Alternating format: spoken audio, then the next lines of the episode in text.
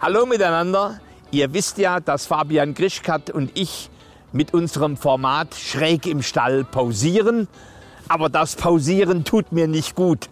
Mich hat der Tatendrang gepackt und ich mache ein neues Format. Klappe, Thomas trifft. Und hier bekommt ihr die Uncut-Version im Podcast.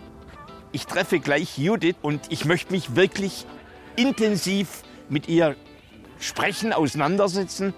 Ich selber bin ja ein homosexueller älterer Herr, Politiker noch dazu. Äh, aber natürlich ist das ganze Thema Regenbogenfamilie äh, in, vor 20, 30 Jahren äh, überhaupt kein Thema gewesen. Äh, und, und eigentlich sind das so ein paar blinde Flecke, äh, die ich habe.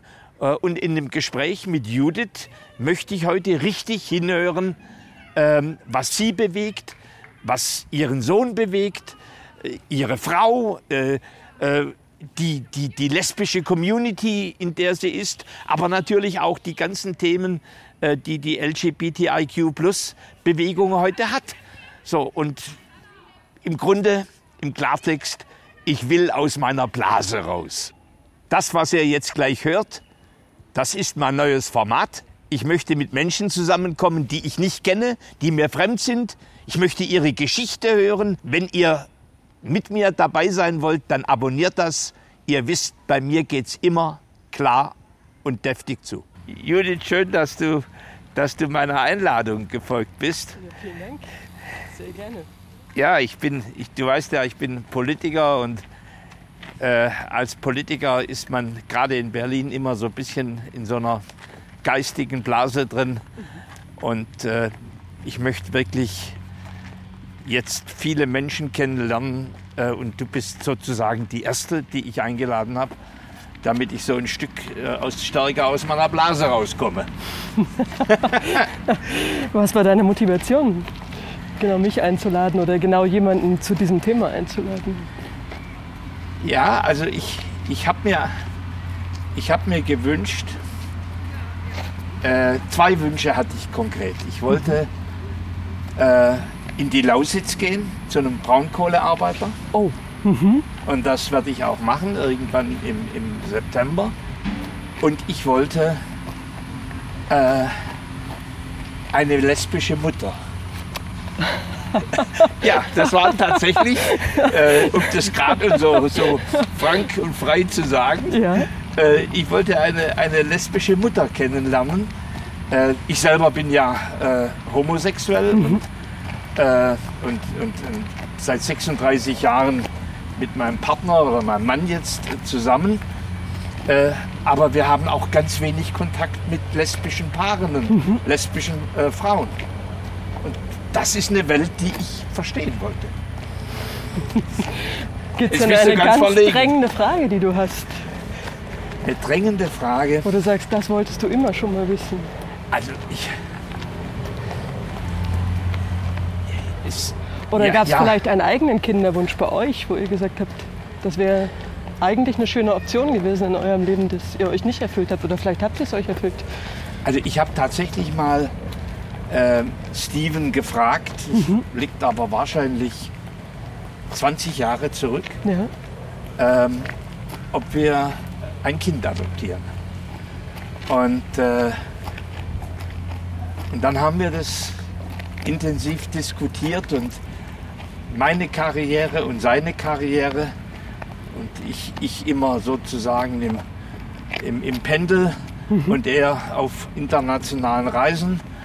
Und dann haben wir das verworfen, haben gesagt, wir bringen die Zeit nicht auf und die Energie. So, und, äh, und das ist natürlich etwas, ich, habe ja gehört, dass du, dass du äh, quasi, in, du bist Ingenieurin und arbeitest in großen Unternehmen und, äh, und wie, wie, kriegst du, wie kriegst du das zusammen?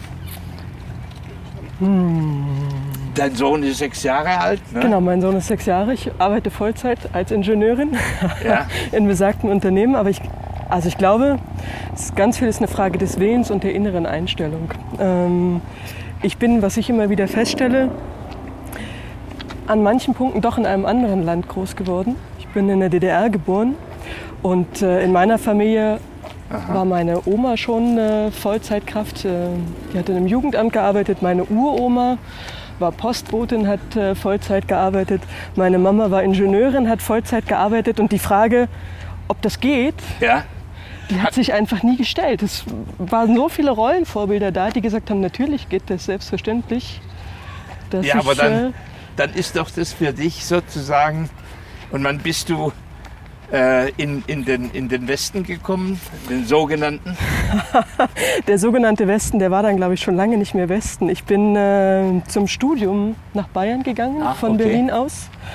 Das war so Höhe 2003, 2004. Ja. Und äh, dann eigentlich äh, noch mal ein bisschen durchs Land meandert. Ich habe in Schleswig-Holstein gelebt, dann noch mal in Berlin gelebt und bin dann beruflich, habe ich mich eigentlich final für München entschieden.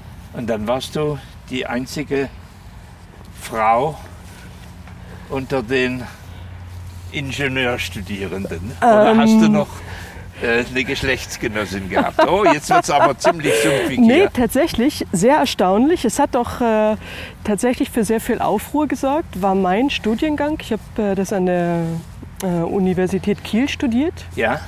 Und wir hatten verrückterweise eine 50-50-Quote. 50 Prozent Mädchen, 50 Prozent Jungs. Und äh, so sind wir reingegangen ins Studium und so sind wir auch wieder rausgegangen. In den Materialwissenschaften. In den Materialwissenschaften, ja. Das war eine erstaunlich hohe Frauenquote. Aber da habe ich mich nicht einsam gefühlt, das kam dann erst im Beruf. ja.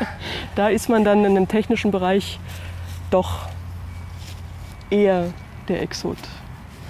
Aber wenn du jetzt mit einer Mutter, einer Großmutter aufgewachsen bist, für die äh, Vollzeitarbeit und, und Familie und Kinder äh, äh, nat natürlich und, und, und normal war, dann war das doch irgendwo, ist das ja dann ein Schock, wenn man dann auf so eine Welt trifft, in, in der das zum Teil noch als Rabenmutter bezeichnet wird. Ja, ist tatsächlich ein Kulturschock. Ähm, der Kulturschock, ich, also ich weiß noch, dass er mich eigentlich als Kind schon ereilt hat. Ja, wieso? Wieso? Ich war selber Schülerin und da gab es äh, das Themengebiet der Ganztagsschule. Das Ja. ist ganz äh, stark aufgekommen Ende der 90er Jahre. Und ich habe da gesessen und ich habe das überhaupt nicht verstanden.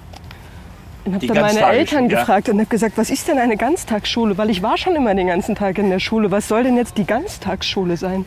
Und dann haben meine Eltern mir versucht zu erklären, dass das eben tatsächlich nur in den neuen Bundesländern so ist, dass die Kinder den ganzen Tag in der Schule sind, in den alten nicht. Ja. Und dann habe ich so gedacht, ach, wenn ich dann mal Mutter werde, dann ist das Thema erledigt. das ist ja dann gelöst. Das sind dann noch so 20 Jahre und dann muss mich das nicht mehr interessieren. Und, Und bin eigentlich sehr erstaunt, dass das bis heute nicht gelöst ist. Und äh, dass das ganze Modell hier in den alten Bundesländern eigentlich sehr stark darauf ausgerichtet ist, dass die Frau entweder Teilzeit arbeitet oder gar nicht arbeiten geht. Das heißt, der ganze Betreuungsbedarf für die Kinder, das ist schon. Es gibt immer einen Weg und es gibt immer eine Lösung, aber es ist schon sehr stark darauf ausgerichtet, dass Frauen eben nicht Vollzeit arbeiten. Findest du das diskriminierend? Ja, das finde ich tatsächlich sehr Und du diskriminierend. spürst es auch so. Ja, es äh, macht mich tatsächlich auch ein Stück weit wütend, weil ich denke, warum? Es gibt keine, also ich nehme, ich nehme ja auch nicht das sehr starke Bedürfnis der Frauen wahr, dass sie das wollen, sondern ich nehme eher das Bedürfnis wahr, dass sie gerne stärker in den Beruf gehen würden, Ja. aber letztendlich die Mittel und die Möglichkeiten fehlen und schlussendlich man dann doch irgendwann dann den bequemeren Weg sucht und sagt, okay, dann mache ich das halt so. Jetzt hast du ja von den, von den Frauen gesprochen. Äh, Das heißt, du, das klingt schon ein Stück kämpferisch. ja, du, du hättest ja auch sagen können, bei mir ist das so. Ja, das stimmt. Aber jetzt äh, bin ich ja quasi äh, stellvertretende Vorsitzende eines nicht ganz kleinen Vereins. Ähm, Wie heißt der? der heißt äh, Les Mamas e.V. Les Mamas. Ja, Aha, okay. ein Verein für lesbische Frauen mit Kinderwunsch und welche, die schon Kinder haben. Aha, okay. Und äh, tatsächlich lebe ich das oder erlebe ich das auch in diesem Verein. Wir sind über 200 Mitfrauen, dass da auch sehr oft, sehr viel, sehr klassisch noch das alte Rollenmodell auch bei zwei Frauen dann gelebt wird. Das heißt, die eine bleibt zu Hause mit den Kindern, die andere geht Vollzeit arbeiten. Und dass auch zwischen diesen Frauen nicht immer, aber unter Umständen für Spannungen sorgt und die das eigentlich gerne anders lösen wollten. Aber oftmals geht es nicht. Die also gezwungenermaßen dieses alte Rollenmodell leben oder Zwang, Zwang würde ich sagen, ist fast schon ein bisschen zu viel, aber es ja? ist gelerntermaßen und es ist einfach viel einfacher, den Weg so zu gehen, als sich diesen anderen erstmal zu erkämpfen. Ja, jetzt eigentlich, jetzt bist du Ingenieurin mhm. in einem großen Unternehmen, das wahrscheinlich überwiegend männliche Ingenieure hat. Ja. Würde man sagen, so 11 Prozent Frauen, oder? Ja, es sind ein bisschen mehr, 13, aber die 11 waren gut geschätzt. Ja. Vielleicht sind es auch schon 15. Ich habe nicht die Ganztages, aber in der Größenordnung. Ja. So, und dann, das ist dann die, die Situation. Äh, dein, dein äh, dein Oscar, der sechs Jahre alt ist und mhm. den du sozusagen äh, ja, mit dem Beruf zusammen, äh, ja, wie ging das eigentlich? Wie, wie hast du, ich meine, das fragt jetzt der Westler. das fragt jetzt der Westler, wie, wie, wie du das gemacht hast. Wie ich das gemacht habe? Ähm, tatsächlich ist mein Sohn ja lange ersehnt und heiß erfleht. Ja. Es war ein äh, sehr, sehr langer Wunsch, der irgendwann in Erfüllung gegangen ist. Das heißt, ich habe das gemacht, was die allermeisten Frauen machen. Ich bin erst mal ein Jahr zu Hause geblieben und ja. habe äh, die Zeit, wo er so klein ist, sehr intensiv genutzt und wollte nach einem Jahr äh, wieder Vollzeit in den Beruf einsteigen. Ja. Und das war schwierig. Das war von verschiedenen Seiten schwierig. Es war zum einen schwierig, überhaupt einen Kindergartenplatz zu finden, der ja. so lange offen hat. Das geht meistens sehr häufig dann nur noch über private Träger, wo man sehr, sehr ähm, sozusagen, es ist sehr geldintensiv, das ja. zu finanzieren. Ähm, du hast deinen Sohn in einem privaten Kinder. Ich habe Gott sei Dank äh, einen Kindergarten dann gefunden und das war ein ganz, ganz großer Glücksfall, der ähm, so einer städtischen Förderung unterlag, der entsprechend nicht so teuer war, der okay. aber einen privaten Träger hatte und sehr lange offen hatte. Aber es war wirklich ein großer Glücksfall. Von diesen Plätzen gab es nicht sehr viele. Ich habe es äh, geschafft, da einen zu bekommen. Das war quasi die eine Seite, die schwierig war.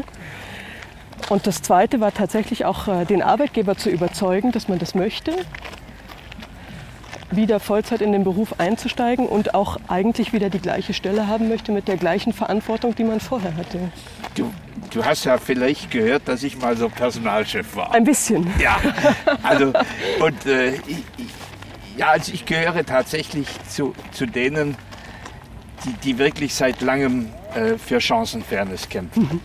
Also insofern das, das, war eigentlich auch mit noch ein zweiter Treiber, mhm. warum ich dich äh, kennenlernen wollte. Und, äh, und ich erlebe natürlich viele Firmen, äh, die sich das, auch das nicht vorstellen können, dass, dass Frauen, und jetzt, ich, ich frage einfach mal, warst du, wart ihr, zu, wart ihr ein Paar gewesen? Ja, wir waren äh, ein Frauenpaar. Ja.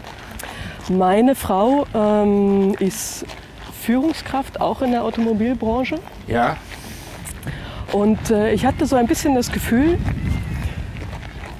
dass wir beide eingeordnet worden sind in einem doch relativ heteronormativen Weltbild. Das heißt, das heißt bei das. ihr war sehr stark die Anforderung, naja, du bist ja jetzt quasi für deine Familie zuständig. Ja.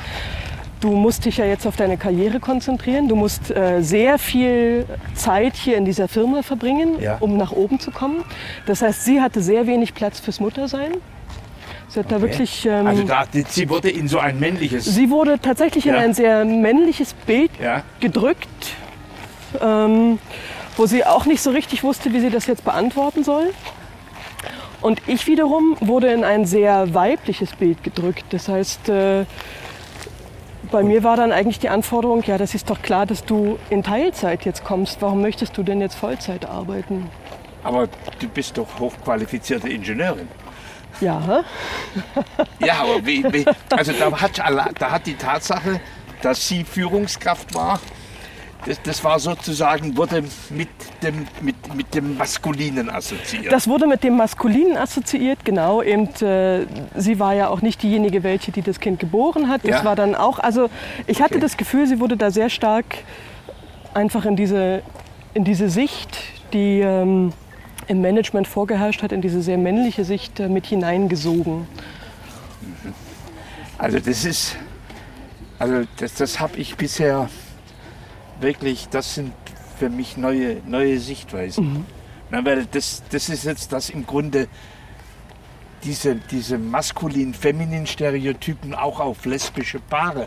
Ja, ist äh, tatsächlich. Das ist, ja, erlebst du das auch in, in, in, deinem Verein, dass das ähnlich ist oder ist das bei dir die Ausnahme? Ähm, nee, ich erlebe das eigentlich immer wieder, dass das sehr ähnlich ist. Ja. Dass, äh, sehr häufig, dass einfach dann äh, auch vom Umfeld her in die Richtung gerückt wird. Ähm, die Frauen sagen, ich würde es eigentlich gerne anders lösen. Aha aber da gar nicht so richtig der Raum ist. Ähm Wie würden die Frauen das gerne lösen wollen?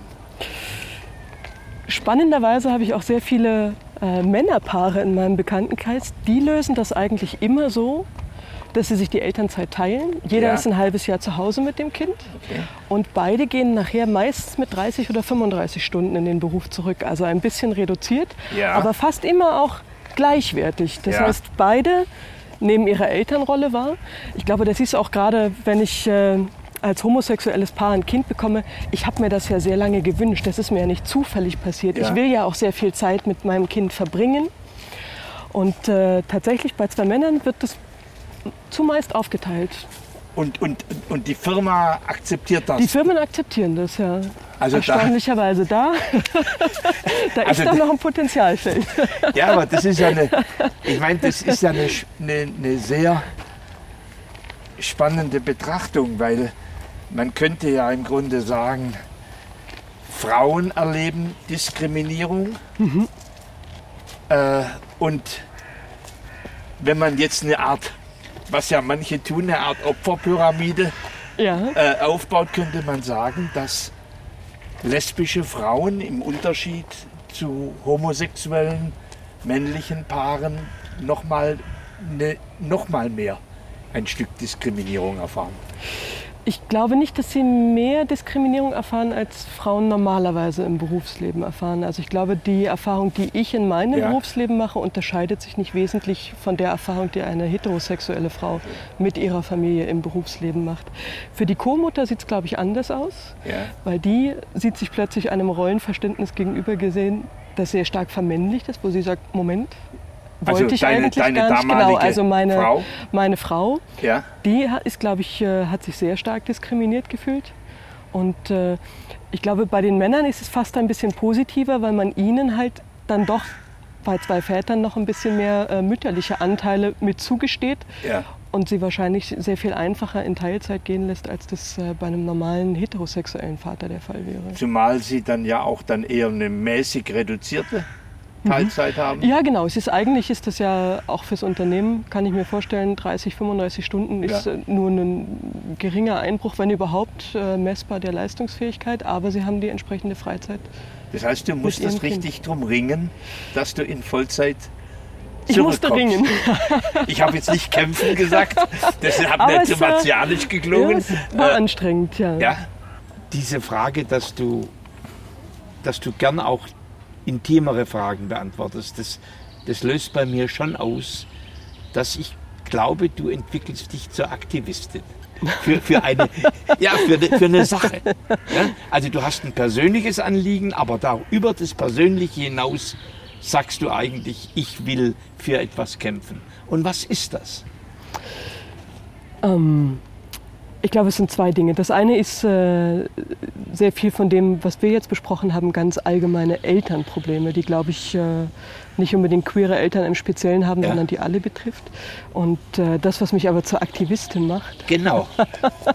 das sind natürlich nicht meine Probleme als äh, Mutter meines Sohnes, sondern äh, ganz viele Fragen um queere Elternschaft, ähm, die das nochmal extra komplizierter machen, als es ohnehin schon ist und das allemal kompliziert heißt, dein, dein Sohn kommt jetzt in die Schule und Und jetzt beginnt die ganze Sorge. Findest du, musst du deinen Job wieder reduzieren?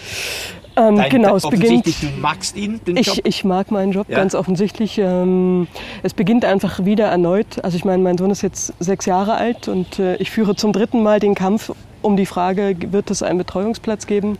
Ähm, ist der Nachmittag meines Sohnes irgendwo gesichert? Gibt es eine ja. Mittagsbetreuung? Gibt es einen Hortplatz? Und das sind einfach äh, doch immer wiederkehrende Fragen, ähm, die man hat, wenn man neben dem Elternsein auch noch äh, einen Beruf hat. Und was, was drüber hinaus, was bewegt dich da? Was äh, mich als queere Mama bewegt? Ja. also ich glaube, dass äh, eins der ganz, ganz großen Themen, weiß ich gar nicht, ob du da so mit vertraut bist, aber tatsächlich äh, ist der Weg zu einem Kind als äh, homosexuelles Paar ja ein, ein, ziemlich langes. Du hast ja vorhin beschrieben, dass du ein bisschen überlegt hast mit deinem Mann, wollt ihr das, wollt ihr das nicht. Ja. Ihr habt damals über eine Adoption nachgedacht. Bei zwei Frauen ist der Weg ja meistens, geht nicht über eine Adoption, sondern letztendlich äh, geht er über eigene Kinder, die man miteinander ja. bekommt. Das heißt, äh, eine von beiden trägt ein leibliches Kind aus. Ja. Das zu bekommen ist in diesem Land schon mal gar nicht so einfach. Das sind äh, viele Steine, die da im Weg liegen. Äh, und dann gemeinsam sozusagen die Elternschaft als Frau und Frau zu begründen, ist noch einmal ein komplizierter Weg. Und wenn man diese Elternschaft vielleicht nicht nur als Frau und Frau begründen will, sondern noch mit dem schwulen Freund, ja. mit dem man das Kind zusammen bekommen hat oder wem auch immer, der dann noch die dritte Person ist, die auch noch mit einbinden möchte, dann wird das eigentlich äh, noch mal sehr, sehr viel komplizierter, als es ohnehin schon ist. Hast du auf dem, auf dem Gang zu Behörden, ich sage jetzt mal wirklich Gang, man, man, man, man geht ja diesen Bittgang. Ja, die man geht einen Bittgang, das ja, ist so. Und erlebst du, erlebst du da Ignoranz, äh, Naivität, äh, bösen Willen?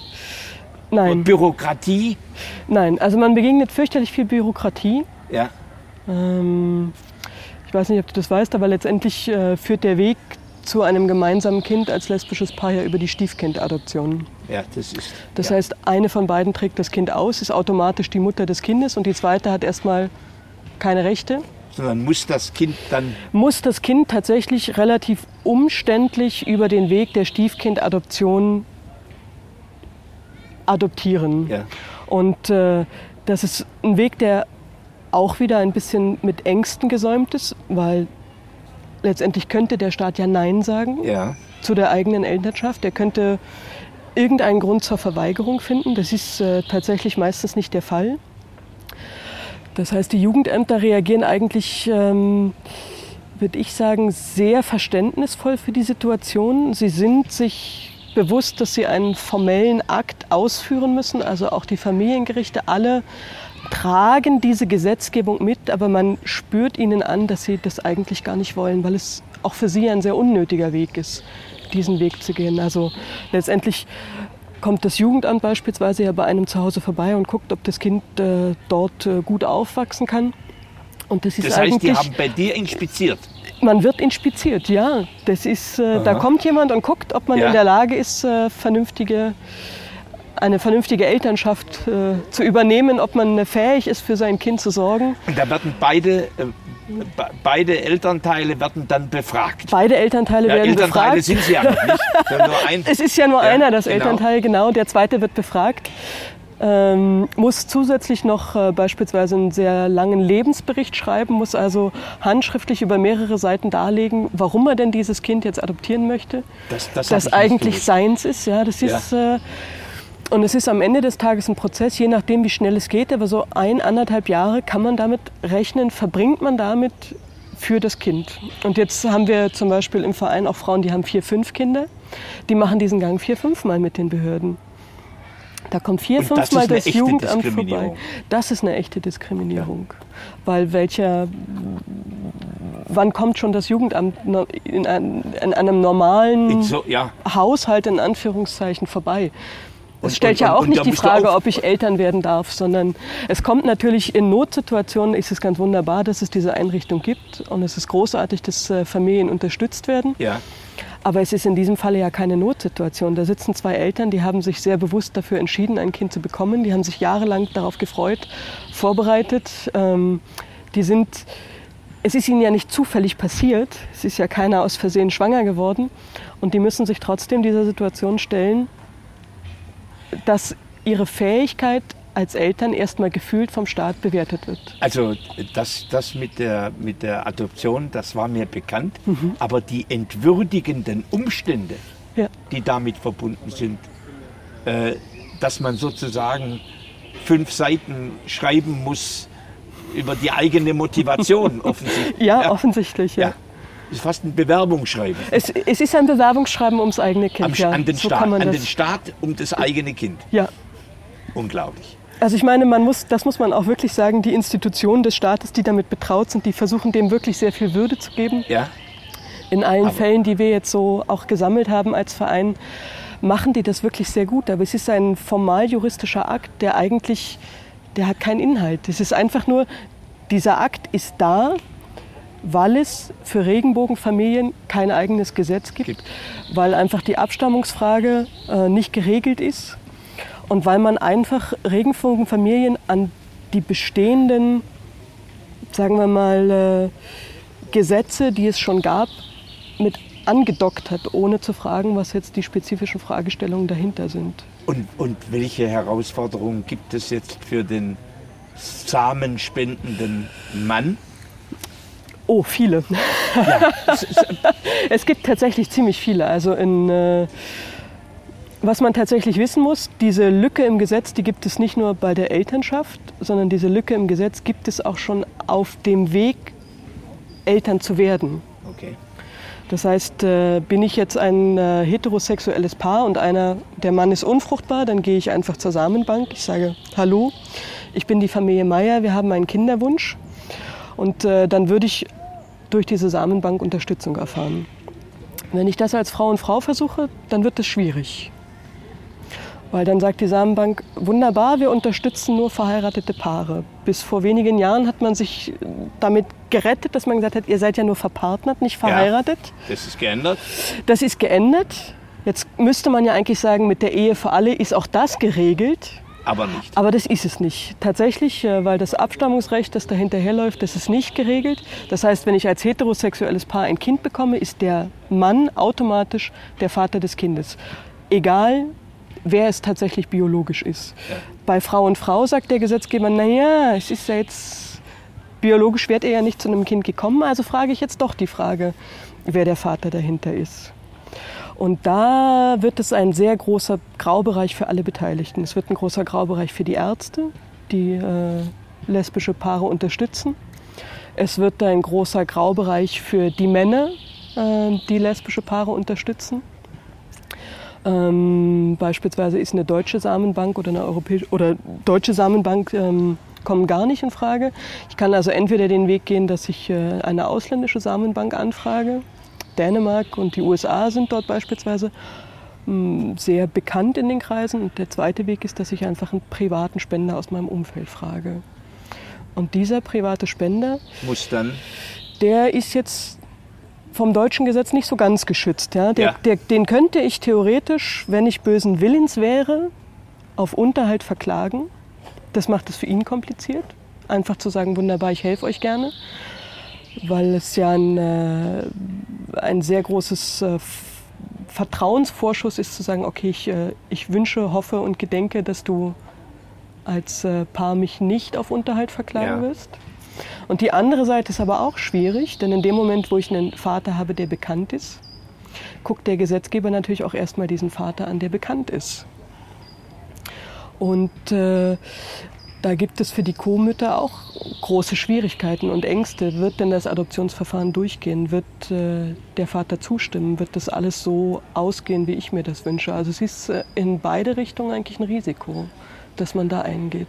Also es gibt im Grunde die, die, die, die, die, die legalen, offenen Flanken an diesem Thema, die, die dich zwingen und, und, äh, und deine Frau zwingen, in, in, in entwürdigende Prozesse reinzugehen. Mhm. Und es gibt die noch dazu die psychologischen Ängste, ja. weil man also schlussendlich nicht weiß, ob alles gut geht.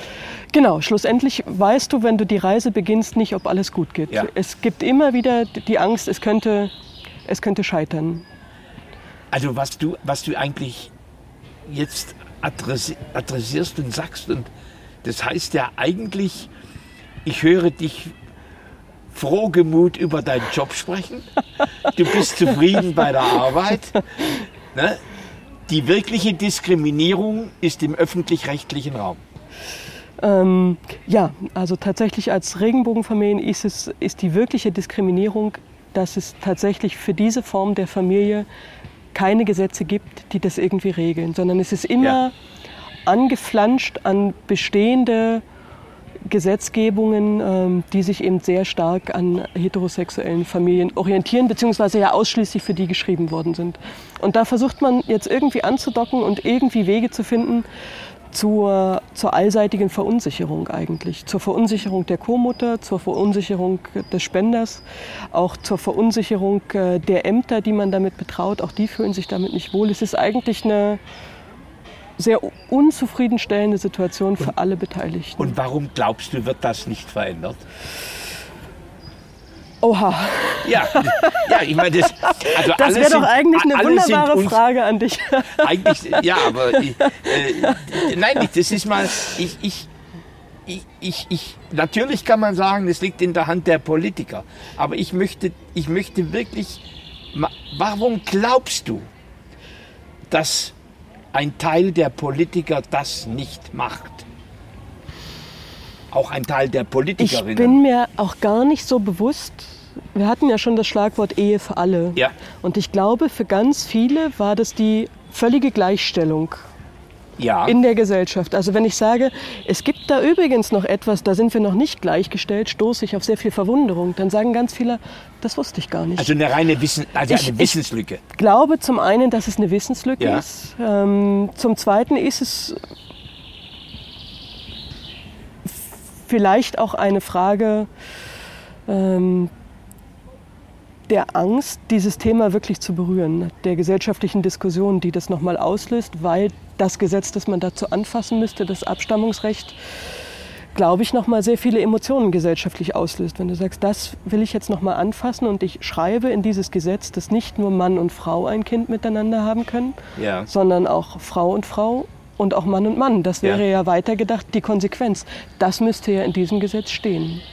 Das heißt, dass der eigentlich die, die öffentliche Debatte im Augenblick, dass man sagt, jetzt wollen wir das, das Fass nicht weiter aufmachen.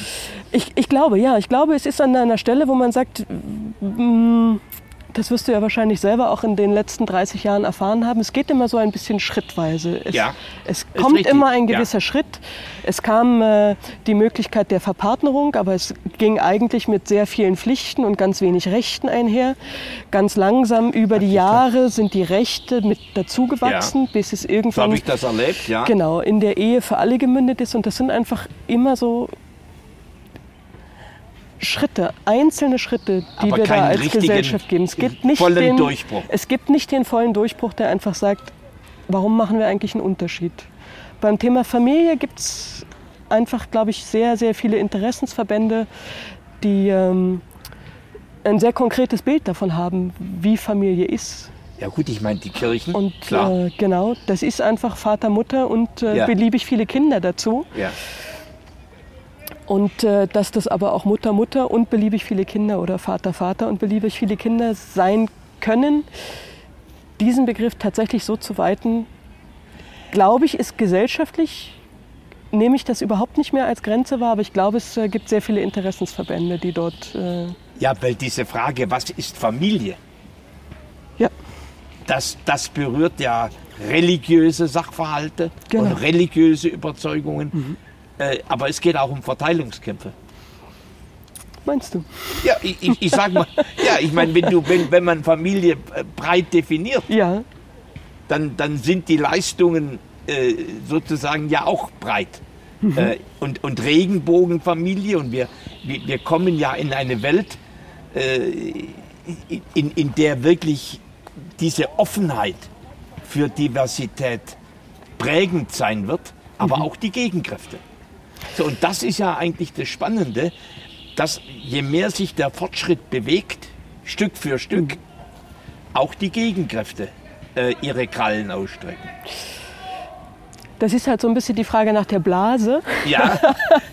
Du hast es am Anfang aufgeworfen. Ich muss äh, ganz ehrlich sagen, mir sind als Regenbogenfamilie von der Gesellschaft nie sehr viele Gegenkräfte entgegengetragen worden. Du bist aber auch Städterin. Aber da ist eben die Frage, ist das meine Blase, in der ja. ich bin? Ähm, ist das, weil ich Städterin bin? Ähm, das kann ich nicht beantworten, aber ich, äh, ich spüre eigentlich tatsächlich von der Gesellschaft weniger Gegenkräfte als äh, von der Politik in diesem Moment. Weil, weil, und das würde eigentlich auch den, den, empirischen Daten entsprechen, dass die Bevölkerung eigentlich den, den Themen immer vorausgeeilt ist und die Politik Nachzügler war. Tatsächlich an der Stelle nehme ich das tatsächlich so wahr, dass äh, der gesellschaftliche Konsens viel früher da ist äh, als, und die Politik dort wirklich tatsächlich äh, um, um einige Jahre einen Zeitversatz hat und dahinterher läuft. Das heißt, dein, dein Sohn, der wird vielleicht mal neugierig gefragt, wie sieht denn das bei euch zu Hause aus? Aber er, er hat noch, noch, noch er, er kam noch nie mit schweren Fragen nach Hause. Ich glaube tatsächlich, mein Sohn bewegt sich ja sehr stark in der Kinderwelt. Ja. Er bewegt sich in der Kinderkrippe, er bewegt sich im Kindergarten, demnächst mit Glück vielleicht im Hort und in der ja. Schule. Ähm, und in der Kinderwelt gelten, glaube ich, andere Regeln. Und in der Kinderwelt ist das unfassbar toll, dass da ein Kind ist, das zwei Mütter hat. Ach ja, das. Und dann tritt mein Sohn ganz stolz auf und sagt, ich habe auch zwei Väter. Und dann ist erstmal Ruhe. Und dann ist großes Erstaunen, wie man das zweimal haben kann. Das ist was Tolles. Ja, jetzt, jetzt hast du mich aber auch neugierig gemacht. Denn, denn, denn das ist, wo kommt, wie, wo kommen die zwei wo Väter kommen die zwei Väter her? her? Ich habe es ja schon angesprochen, äh, die Frage, wie, wie, äh, wie tut man mit dem Spender? Wie, ja, genau. wie macht man das? Wie geht ja. man da miteinander um? Und äh, wir haben einen äh, Mann gefunden, der uns äh, bei unserem Kinderwunsch geholfen hat und der aber gesagt hat, hm,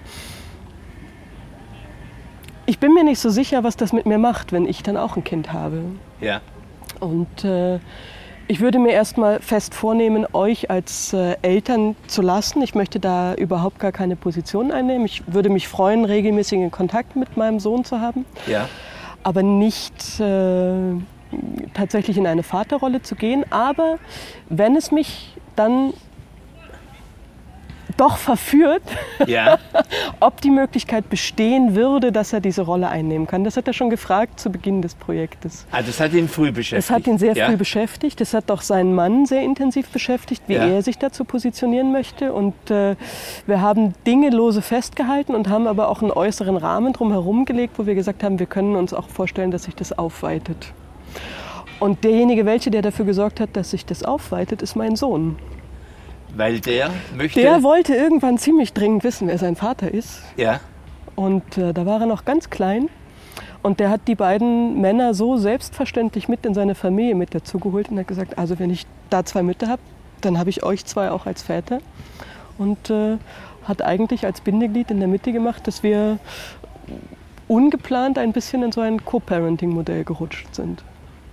Das heißt tatsächlich, eine, eine, eine doppelte Regenbogenfamilie. Eine doppelte Regenbogenfamilie, ja. genau. So, wie ist das dann mit einer, ich, ich frage jetzt mal mhm. weg, weil das, äh, ich, ich bin ja ein älterer Herr. Ja. ja und, und, und das, also, ja, weil das habe ich ja so in meinen jüngeren Jahren mhm. nie richtig mhm. erlebt und äh, auch mein Bekanntenkreis ist, ist ja sozusagen älter geworden und war nie, äh, äh hat den Regenbogen eigentlich, glaube ich, im, im, Leben nie richtig, richtig gespürt. Mhm. Äh, und wenn man sich trennt oder scheiden lässt? Ja. Dann wird das schwierig. Dann, äh, es besteht ja ohnehin schon sehr viel Gesprächsbedarf zwischen den äh, vier Personen, ja. die es jetzt gibt äh, in Oskars Leben.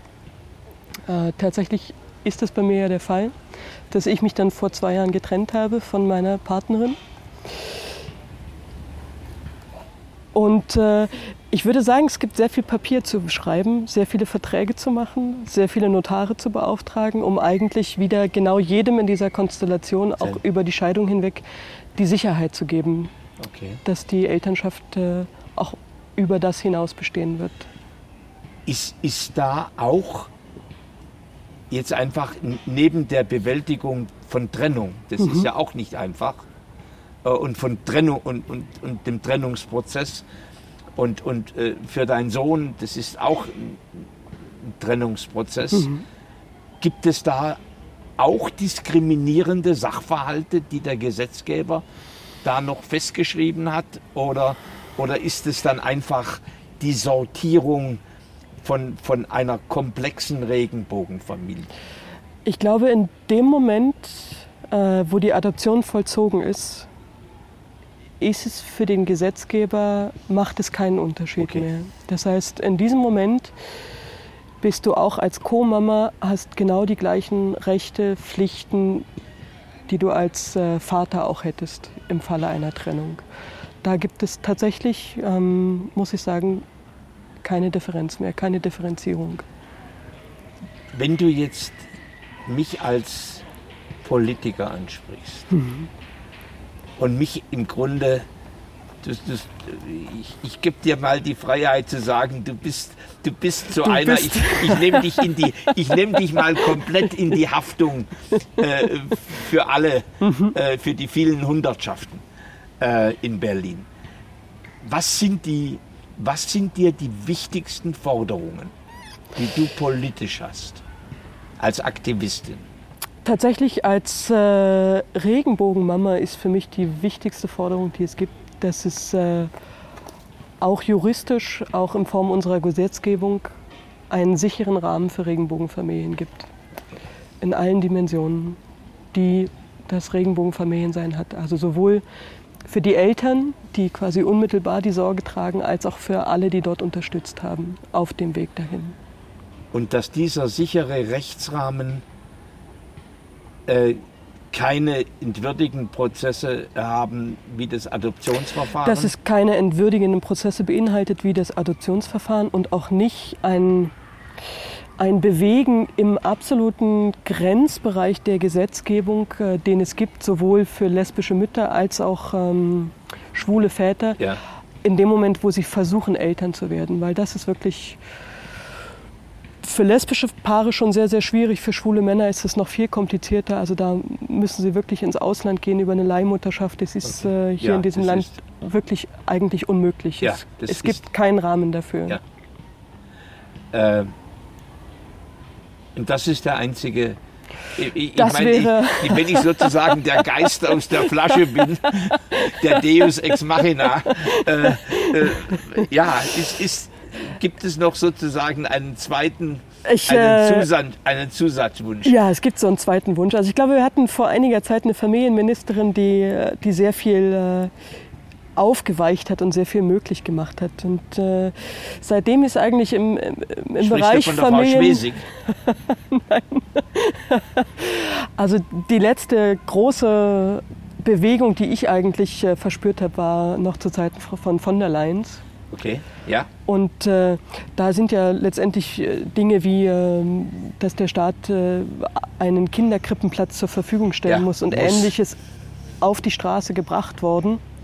Und so starke Bewegungen braucht es, glaube ich, wieder. Es braucht jemanden in diesem Ministerium, der bereit ist, auch an diesen Bereichen mit dem Zeitgeist zu gehen und einfach äh, sich über die Interessenverbände hinwegzusetzen und äh, Elternwünsche einfach umzusetzen. Das heißt, dieses, dieses ganze Thema Anspruch auf Ganztages... Anspruch auf Ganztagesbetreuung, dass das nicht mit, dem, mit der Kinderkrippe erlöscht, dass ja. ich meine, dieser Anspruch über den Kindergarten, über die Schule, dass der sich immer weiter fortsetzt, dass einfach der Gesetzgeber absichern kann, dass jeder, der möchte, einen Betreuungsplatz erhält für sein Kind. Okay. Äh, ich habe ja eine, eine Kollegin, äh, mhm. die, die Frau Henning-Bla, die, mhm. die richtig kämpft. Äh, und zwar an allen, an allen existenziellen äh. Themen, äh, bis hin äh, auch zur Sterbehilfe.